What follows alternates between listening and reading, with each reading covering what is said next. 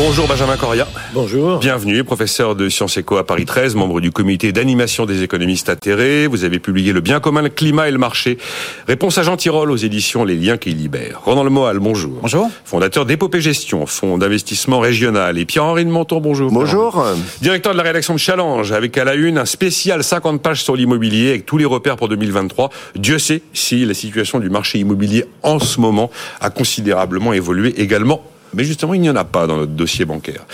Si je vous demande, Ronan, oui, SVB, Lehman, rien à voir, n'ayez pas peur, toutes les déclarations politiques hier, c'est un peu comme l'immobilier. Quand vous demandez aux pros de l'immobilier, est-ce que le marché va au tapis? Non, non, c'est un soft landing, ça va bien se passer, ça va toujours bien se passer. On demande à tous les responsables, il n'y a pas de problème, tout va bien aller. C'est vrai que la comparaison avec 2008, elle tient pas. Attendant, euh, non, mais... tout le monde ne pense qu'à une chose, c'est ah surendettement planétaire, nouvelle crise financière, remontée des taux brutales, mm. qu'est-ce qui va se passer quoi? Je pense qu'il est important, c'est de bien comprendre ce qui se passe effectivement avec SVB, parce que une banque, en fait, elle fait face à trois types de risques. Si on prend les risques financiers, je mets de côté les autres types de risques. Elle fait un risque de contrepartie, on appelle ça. Quand je prête, je peux avoir un défaut. Remonter un peu le micro. Je peux avoir un défaut de mon client et donc pour le coup, je, je, perds de l'argent. Ça, c'est un des risques. Pas un risque de taux. J'ai un écart entre mes taux fixes et mes taux variables et donc je prends un risque de taux important. Puis il y a un risque de liquidité. Est-ce que liquidité, c'est j'ai par exemple placé long, j'ai emprunté court, ou l'inverse, et je me retrouve euh, avec un mismatch dans mon bilan. Ça, c'est SVB. Et SVB, c'est le, le troisième risque, c'est le risque de liquidité. Ça veut dire quoi? Ça veut dire qu'en fait, SVB, c'est en fait la spécialiste des banques tech. Il y a eu beaucoup de banques tech qui sont venues placer leur argent chez elles, notamment l'argent des levées, qui ont été mhm. très importantes. Cet argent a été massivement investi par SVB sur des bons du trésor américain, long terme. Dit autrement, j'ai pris des placements à court terme de mes clients et je les ai placés longs. Qu'est-ce que ça veut dire? Quand les taux remontent, les placements longs, plus la maturité d'un placement de taux est longue, plus son impact en valorisation à la baisse est fort. Donc ça veut dire j'ai mes obligations plus la valeur du produit recule, voilà. ont baissé, mes placements clients n'ont pas bougé. Et quand les clients ont commencé à avoir des besoins de cash parce qu'effectivement la crise étant arrivée, il a fallu taper dans, les réserves, eh bien ils ont dû rembourser leurs clients avec des obligations qui avaient perdu de valeur et avoir un écart de, un écart de, de valorisation entre les deux. Jusque là, qu'est-ce qu'on ce qu'on peut en déduire? On peut en déduire que c'est un risque bancaire qui a été dire, mal géré, qui a été géré dans une configuration réglementaire qui n'a rien à voir avec celle qu'on connaît en Europe. Je m'explique. Euh, Trump a décidé il y a quelques années de ça d'alléger euh, quelques, quelques éléments de réglementation sur les banques américaines, notamment... En dessous de 250 milliards d'euros de dollars, de dollars d'actifs. Exactement. Abaisser en dessous de 250 milliards d'euros d'actifs, le seuil au-delà desquels les, les, banques étaient euh, adressées de manière plus stricte, on va dire. Ça veut dire quoi? Ça veut dire que globalement, ces banques, notamment SVB, pouvaient avoir une granularité de sa clientèle moins importante, donc concentrer davantage sur une contrepartie, la tech, ce qui n'aurait pas été possible en Europe avec BAL 3 par exemple, et de la même manière pouvaient avoir des impasses de liquidité beaucoup plus importantes, ce qui de la même manière en Europe par BAL 3 n'est pas possible puisque les ratios imposés aux banques font que d'une part sur la concentration des risques, il y a des réglementations très strictes, d'autre part sur la liquidité, la transformation, comme on l'appelle dans le bilan, est très très limitée. Donc il y a une différence d'appréciation entre les deux. Le vrai risque, c'est pas ce risque d'ordre 1 que connaît SVB, c'est l'ordre 2. L'ordre 2, c'est SVB est connecté au système bancaire. Donc pour propager les risques qui sont les siens dans l'ensemble du système bancaire, d'abord américain, puis européen. Le vrai risque, c'est celui-là. Et ça montre que quand on a des décalages de réglementation, on peut tout simplement avoir un système qui, lui, peut bien fonctionner, mais qui se retrouve contaminé par un système qui n'a pas été bien euh, protégé de lui. Pardon. Ce que vous dites, Ronan Le Moelle, est vraiment l'observation clinique de la situation, et tout ce que vous m'avez dit, c'est parfaitement ce que j'ai observé. Sauf qu'il n'y a pas que du clinique sur les marchés. Mm. Il, y a, y a de la psychologie aussi. Vous savez, comme je disais, c'est le, syndrome de la manif. 10 mecs se mettent à courir et 200 courent sans savoir pourquoi. Ben, hier, il y en a 200 qui ont couru sans, savoir pourquoi. Parce que tout ce que vous dites est cliniquement juste. Comment vous regardez, Pierre-Henri de Menton, cette situation-là? Euh, encore une fois, la finance, c'est pas comme une entreprise non financière. C'est voilà, je comprends que tout le monde en fait se pose la question sans forcément avoir une réponse définitive. Voilà. Alors euh, pour moi, il y a une. D'abord, il faut signaler qu'il y a d'autres banques, petites banques sous le, qui sont euh, qui sont parties au tapis hier. Euh, pour moi, il y a une très grande différence, ça peut paraître anecdotique, mais une très grande différence avec 2007, euh, quand on a vu des, petites, des petits établissements commencer à tomber. faut le rappeler, hein. après Lehman, il y a des Prélude à Lehman, Lehman, on est en 2008. En fait, l'affaire en 2007, elle commence en février avec une provision pour risque un peu inattendue de HSBC euh, aux États-Unis, au fin fond du bilan d'HSBC. Sur, euh, on était sur un marché complètement différent. Il s'agit du crédit aux particuliers, euh, crédit immobilier aux particuliers américains. Donc rien à voir avec ce qui se passe aujourd'hui. Il y a une grosse différence, c'est qu'en 2007, c'est l'invention de l'iPhone. aujourd'hui, tout est hyper connecté. En plus, Euh, SVB, c'est la banque de la Silicon Valley et le bank run, il a été immédiat. C'est-à-dire qu'on a vu des euh, leaders d'opinion dans cette communauté euh, de la Silicon Valley qui ont envoyé des messages en des disant mails, oui, euh, des mails, des messages Premier en bank disant run provoqué par des mails. bank, euh, bank run, allez-y, euh, retirez vite votre argent. Mmh. Euh, vous allez, de toute façon, vous serez remboursé qu'à 250 000 dollars, ce qui s'est avéré faux puisque les les autorités ensuite ont, ont, ont débloqué le, la situation. Ah, ils ont dit qu'ils allaient. Hein. Mais euh, ça a été quand même là, on est dans une, une vitesse d'exécution du euh, du bank run très rapide. Et ensuite, moi, la, la grande conséquence, à mon avis, c'est sur la hausse des taux américains. Vous savez qu'on est engagé depuis euh, des mois, euh, voire des années maintenant, sur ce qu'on appelle le tapering, la sortie de cette politique monétaire non conventionnelle, avec une sorte de course poursuite entre la, la Réserve fédérale américaine et la BCE. Et ben là, euh, la, la Banque fédérale américaine, la Réserve fédérale, va un peu hésiter à continuer le mouvement parce que je pense qu'ils vont, euh, voilà, le SVB, c'est une conséquence directe de la hausse des taux. C'est un crack obligataire, localisé les crack les, obligataires. ces jeunes gens qui faisaient des levées de fonds, ils mettaient tout en dépôt. Euh, donc euh, et là ils commencent ils ont euh, ils sont pas complètement idiots quand même à retirer leurs dépôts pour faire des placements avec des taux donc qui, qui rapportent. Donc elle elle a vu un retrait de dépôt assez logique qui, qui s'est transformé en quelque chose d'irrationnel ensuite puisque ça a été amplifié par euh, par ce, cette hyperconnectivité de, de cette banque en particulier dans cette communauté là c'est comme une banque euh, communautaire hein, SVB c'est vraiment la Oui, banque oui. de la, La moitié des la startups de la Silicon Valley et un compris en France hein, c'est assez amusant hein, il y a des fonds euh, qui euh, ça faisait bien d'avoir son compte euh, à SVB quoi hein, donc Ouais. euh, donc voilà. Bon, ce qui est, euh, ce qui est frappant, euh, comme vous le dites, c'est que euh, les banques dites régionales, même si on parle quand même de banques de plus de 200 milliards de dollars d'actifs, hein, 35 000 clients, euh, 8 500 salariés, c'est pas négligeable. Hier, il y en a une, First Republic Bank, encore en Californie, qui a vu sa capi, euh, enfin son 60, action reculer 40, 62%. oui, ouais. Et puis les autorités américaines en ont fermé une autre avec un profil un peu similaire qui s'appelle Signature et Bank. il y en a une en Europe hein, euh, qui s'appelle Crédit Suisse hein, qui est pas bien du tout Oui. on va voir comment ça tourne dans la journée mais euh, Crédit Suisse, si c'est euh, là, on est plus sur la même dimension. Mais ils ont perdu près de 10% hier. Benjamin Coria, par rapport à tout ce qu'on a dit, euh, vous êtes rassuré, vous vous dites que c'est la finance, les signaux faibles, il ne faut pas les les négliger. Qu'évidemment, les autorités sont là, et ce sera ma question suivante d'ailleurs, parce que, euh, à juste titre, Eric hier faisait remarquer que, ben, en cas de coup dur, une fois de plus, c'est quand même la, la puissance publique qui est appelée à la rescousse. Comment vous regardez la situation? Écoutez, je personne ne peut lire dans le mar de café. Moi, je pense qu'il faut. Non, mais la raison pousse à penser que, effectivement, tout ce que dit Ronan Le Moal est parfaitement Il faut être recevable. euh, attentif à, à deux séries de choses, à mon avis.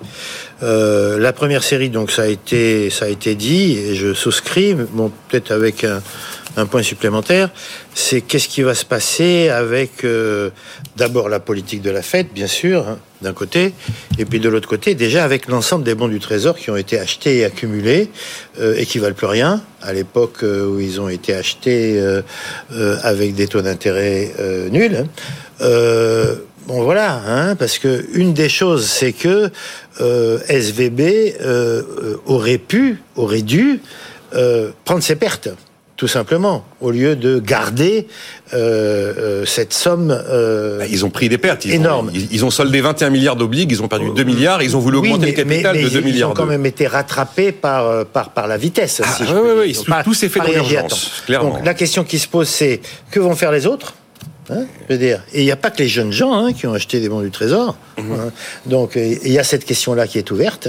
Et je pense que ce qui s'est passé, à la fois va les alerter sur le risque de provoquer de manière artificielle entre guillemets euh, un, un- un- sur euh, euh, une suractivité de retrait donc euh, ça ça va les rendre prudents mais d'un autre côté ils savent qu'il y a beaucoup d'argent à perdre bon donc il faudra suivre ça. La deuxième chose qu'il faut suivre, ça a été dit aussi, euh, mais moi je vais rajouter un élément, c'est que la SVP, c'est effectivement euh, une banque communautaire de la tech et de la high-tech, et que l'ensemble du secteur, les très gros, hein, Meta, euh, euh, euh, Amazon, Twitter, etc., euh, viennent euh, de recevoir un bouillon. Et que le peu qu'on en sait, c'est que leurs investissements euh, à venir, hein, ont pas l'air d'être aussi porteurs que ce qu'ils espéraient. 2022 a été une année dure pour la tech, voilà. notamment alors, aux États-Unis. Alors, donc voilà, c'est les deux points sur lesquels il faut garder de la vigilance, qui peuvent éventuellement euh, avoir des effets systémiques euh, mondiaux, si je peux dire. Mais, mais, mais ça, c'est trop tôt pour le dire. Effet systémique, moi, ça m'intéresse d'avoir votre avis sur ce qu'on a dit, hein, le, le, fait qu'on réalise ce que provoque des hausses de taux rapides et forte. Bien sûr. Vous voulez réagir dans le mois Je ne sais pas sur quelle euh, thématique là vous Là, voulez je voulais, repartir. Je voulais rajouter deux, deux petites choses. D'abord, euh, dire qu'effectivement, on parle de la tech en ce moment. Effectivement, c'est la tech qui, euh, qui était à. Voilà, ce sont des boîtes tech qui sont très clientes de cette banque-là qui ont été à l'origine effectivement de, du problème. Mais euh, c'est pas le sujet de la tech en tant que tel qui compte aujourd'hui dans le cas d'espèce. On aurait eu une banque très exposée à l'agroalimentaire. Oui, de la oui. même manière, chose- ce que je veux dire par là, c'est c'est l'hyper concentration sur un secteur qui, dans une configuration donnée, la hausse des taux. Et là, je vais y revenir amène effectivement à des retraits importants et des ventes en moins-value. Mais ça aurait été une boîte, des boîtes d'agroalimentaire, c'est vrai. Donc c'est- la vraie question de comment, quand on est amené à réguler des objets bancaires, qui sont des objets très connectés, puisque les courroies de transmission de l'argent à l'économie, comment est-ce qu'on fait en sorte de limiter effectivement leur surexposition? Donc j'y reviens pas trop, mais c'est quand même la réglementation bancaire qui est à l'origine de ça. Deuxième point, c'est que Trump effectivement a fait marche arrière Voilà. quand il était à la Maison Blanche. le raccourci qu'on fait d'utilisation de la politique monétaire pour juguler l'inflation montre ses limites. C'est-à-dire Ah, C'est-à-dire que quand ça, on a un quand seul même une levier, question. Voilà, on est sur une question centrale. L'équilibre entre lutte contre l'inflation sûr. et risque de euh, de, bien sûr. de, re- de retournement de l'économie. En fait, c'est comme si pour conduire ma voiture, je n'avais qu'un seul levier. Je jouais avec ce levier, je dis je régule euh, la vitesse. Sauf qu'il faut aussi tourner de temps en temps à droite ou à gauche. Et tourner à droite ou à gauche, c'est justement gérer ce genre de risque qui peut exister au moment où les taux remontent sur des portefeuilles, par exemple obligataires, dans les banques. Et on voit bien effectivement qu'à un moment donné, certes, il y a cette politique de, de l'inflation à gérer, mais il y a aussi les, le marché financier, les marchés financiers ou la transmission de la finance à l'économie qui est hyper importante. Et là, on voit bien qu'à un moment donné, ça va sans doute mettre, si ce n'est un coup d'arrêt, en tout cas, faire réfléchir avant de faire remonter les taux trop fortement. Pas pour des raisons liées à l'inflation, mais pour éviter d'accentuer le phénomène qu'on voit là, parce que inutile de dire que si demain on remonte les taux d'intérêt, tout le monde va se dire attention, euh, il va y avoir des risques encore plus importants, parce que les portefeuilles vont se dégrader. Donc c'est sans doute pas pour une bonne raison, mais en tout cas pour une raison euh, de, de- de- de crise évidente, accentuée, on va sans doute tempérer. Et je pense que ça amène à réfléchir quand même sur les outils qu'on utilise quand on doit juguler l'inflation. On peut pas avoir un seul outil dans sa boîte à outils. Il faut une clé à molette, il faut une clé de 12, il faut à peu près tout quoi. Je voyais d'ailleurs euh, quelques réactions hier de cer- certains qui se demandaient si la BCE ferait 50 points de base, par exemple, jeudi. Je pense Ou bonne 25. quoi. Euh, vous vouliez réagir là-dessus? Alors, Non, moi, mais juste- sur le fait que c'est peut-être un tournant des, des durcissements de politique monétaire. Juste, juste dire, en fait, la, de, ce, qui, ce qui ressort, c'est intéressant d'avoir l'opinion de l'ancien banquier, mais ce qui ressort, c'est qu'il y a complètement un nouveau euh, paradigme avec cette hausse des taux. Et ça a peut-être mal été anticipé par le marché sur les valeurs bancaires. Euh, elles sortent d'une période quand même tout à fait extraordinaire avec des taux euh, négatifs en ce qui concerne les banques euh, américaines et, et euh, Oui, elles étaient payées pour déposer de l'argent. Elles étaient payées pour déposer de l'argent. Donc on sort d'un truc complètement surréaliste qui était jamais arrivé Oui. dans l'histoire Le économique. banquier qui vous paye pour Et- vous prêter, c'est Et on est en train de, c'est un retour à la réalité. Alors qu'on regarde les cours de bourse sur le long terme, on n'y est pas. Hein. C'est une petite correction quand même Oui, par rapport. Il n'y a pas de pas de panique. Mais et l'autre chose que je voulais dire, c'est qu'il y a euh, le, la conséquence de, de toute cette période de quantitative easing, c'est qu'il y a énormément d'argent hein, dans le circuit. Donc il y a de l'argent. Hein. On n'est pas Eh, les bulles dans un- apparaissent. euh, on n'est pas dans un dans un système de, de contraints où il y a il manque on manque de liquidité bien au contraire donc quand il y a beaucoup beaucoup d'argent ben il y a des bulles qui se forment on l'a vu peut-être sur l'immobilier on voit qu'il y a un retournement conséquence de la hausse des taux Encore les taux, hein. Tout ce qui se Euh, passe donc- à la une de Challenge, donc ce on sont les est taux euh, on est dans un retour mais il y a beaucoup d'argent Rolex euh, ouvre deux usines là ils, ils devaient ouvrir en 2025 ils ouvrent deux ateliers géants euh, pour fournir la demande. Donc, euh, donc euh, voilà, il y a de l'argent, il y a, ça pose des problèmes autres qui sont ceux des inégalités, comment il est réparti, etc. Mais on a créé, on a fait marcher la planche à billets des années et on le paye un peu aujourd'hui. J'ai une dernière question, Benjamin Coria, sur ce sujet. On voit que stress, objectivement, il y a un stress, et l'expérience est là. Et immédiatement, l'agence américaine de garantie des dépôts, le Trésor américain, la Réserve fédérale américaine, Joe Biden, ça a été la grosse artillerie tout le week-end. Euh, moi, j'ai toujours dit après la crise de 2008 qu'il fallait sauver les banques, mais probablement pas les banquiers comme on l'avait fait un peu trop en 2008, et y compris d'ailleurs euh, certaines banques systémiques. Bah, on n'a pas sauvé euh, Lehman Brothers. Hein, comme- Non, non, non, non, mais ensuite derrière, c'est bon. euh, Et là, je me dis, euh, devant une situation de stress, de risque de panique, les fameuses 200 personnes qui courent sans savoir pourquoi, heureusement que la puissance publique est là. Mais par contre, il ne faut pas répéter l'aléa moral intégral Ah oui, qu'on a vécu ça. en 2008. C'est ça, vous avez, vous avez prononcé le mot. Mais on est d'accord, sauver les banques, sauver les banques, Bah, pas les bien banquiers. sûr, sauver les banques, bien, on n'a pas le choix, d'une certaine Voilà. manière. On n'a pas le choix. Bon, en tout cas, C'est ce qu'a dit Janet é- Yellen, évi- hein. éviter euh, la propagation systémique, bien entendu, bien entendu, on n'a pas le choix. Euh, mais vous avez prononcé le mot. La question, c'est c'est c'est la- c'est l'aléa morale. Et comment on fait euh, pour sauver les banques et ne pas entretenir l'aléa morale Donc, je veux dire, la marge, elle est extrêmement étroite. Moi, je suis très euh, sceptique. Je veux dire, c'est une belle phrase, hein, de dire euh, on va sauver les banques, euh, mais pas les banquiers. Euh, je demande à voir comment on va faire. hein. Je demande à voir comment on va faire. Et si on n'y arrive pas, je veux dire, à séparer les deux choses, bien sûr qu'il faut, il faut sauver les banques, bien entendu. Euh, si on n'arrive pas à C'est- séparer séparer, les deux choses, c'est pas forcément c'est- c'est évident. c'est très embêtant. C'est très embêtant pour la suite. Ça veut dire que tous les comportements euh, euh, limites et plus que limites vont être encouragés. Euh, Il n'y a alors- pas eu de, d'ailleurs, il n'y a pas eu de procès, hein, Non, à part en bien Islande entendu, où il y a bien eu des entendu, procès euh, contre les banquiers. Il n'y a pas eu de mise en cause de la responsabilité des banques lors de la précédente crise euh, bancaire. entendu, bien Monsieur entendu. Full de Lehman Brothers, il n'a pas été en prison. Hein. Voilà, c'est pour, c'est pour ça que moi j'ai le plus grand scepticisme sur le fait que ça Ben, je- va être possible. ben ouais, je pense et, que donc, la- et donc je m'inquiète sur les conséquences que ça va avoir, y compris euh, dans le court terme, hein, si je peux dire. Hein. On ne peut plus se permettre, Ronan Le Moal, de euh, euh, privatiser les profits et socialiser les Et Eh oui, On ça. peut plus faire ça. On peut plus faire pas- ça. Je voudrais pas défendre une profession dans laquelle je ne suis plus. Non, vous y êtes mais, quand même Non, mais l'avantage, c'est que vous tombez bien aujourd'hui parce que vous savez de quoi vous parlez, ça je le sais. je n'ai pas de, je ne suis pas conflicté a priori. Non, non, non, je vais quand même revenir pas. un peu sur quelques réalités. Non, en, en je ne vous, le mets pas- je sujet. vous mets pas en accusation. Non, non, non, mais j'ai besoin. Cette émission, c'est les experts, c'est pas la ring de boxe. Mais ce que je veux dire par là, c'est que je je veux ramener le sujet au niveau européen pour redire un peu ce qui s'est passé comme en Europe, c'est important. Je pense qu'en Europe, après 2008, il y a eu effectivement cette, euh, ce sentiment, au-delà de la crise, d'avoir euh, sauvé les banquiers en même temps que les banques. Et donc, c'est vrai, hein. voilà. Bah Une fois qu'on a dit ça, il y a un nouveau mécanisme qui s'est mis en place, mécanisme de solidarité européenne mis en place, avec des mécanismes de résolution bancaire qui ont été mis en place, qui visent, quand ils s'appliquent, in fine, non pas à sauver euh, les banquiers, mais faire en sorte que le système tienne. Dit autrement, il y a même des mécanismes de résolution, comme on les appelle, qui permettent de démanteler ou démonter, si on veut parler un peu plus euh, terre à terre, une banque de manière propre et ordonnée, de telle sorte que elle-même ne survive peut-être pas, mais qu'en tout cas les dépôts de ses clients soient protégés. Et c'est notamment garanti par un mécanisme qui a été mis en place également de fonds de solidarité européen, qui est constitué depuis maintenant presque 10 ans, qui aujourd'hui doit atteindre une, va atteindre une taille de l'ordre de 60 milliards d'euros.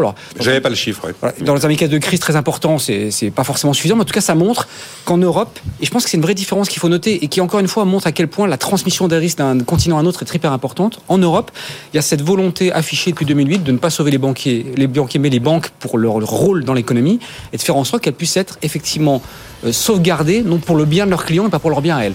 Par contre, ça n'immunise pas, et encore une fois, on y revient, dans une économie très connectée, ça n'immunise pas contre le risque de transfert des risques. À l'époque, hein, en 2008, je me souviens quand même d'un cas particulier en France, une poignée de dirigeants de banques en France qui ont découvert presque par hasard qu'ils avaient 70 milliards d'euros de CDS exposés à l'assureur AIG aux États-Unis. Donc ils ignoraient totalement qu'ils avaient 70 milliards de dollars ou d'euros exposés. ouais. CDS sont les credit default swap, des contrats d'assurance, la Mais- des produits d'assurance. Et qu'un grand banquier, patron d'une grande banque, découvre presque par hasard qu'il est exposé à cette hauteur-là dans un grand assureur américain, il y a un moment, ça relève de l'incompétence. Mais juste- Euh, on donne- euh, une pause. parler, Non, en non, parler, juste grand comme ça. plaisir. Ouais, mais alors en teasing alors. Une euh, petite, oui, absolument. Une petite indication sur est-ce qu'on va sauver les banques et pas les banquiers, etc. On va bien voir qu'est-ce qui va se passer avec euh, le banquier de SVB, qui lui a vendu ses titres Oui. euh, deux semaines avant la crise. a vendu 3 ça, millions de Ça va dollars être intéressant. Ça non, va non, être mais je suis d'accord. Non, mais intéressant. il il y aura des investigations. Il est très clair qu'il y a eu des Oui, erreurs. il y aura des Il y a eu des erreurs de gestion Joe Biden a dit il devra rendre des comptes.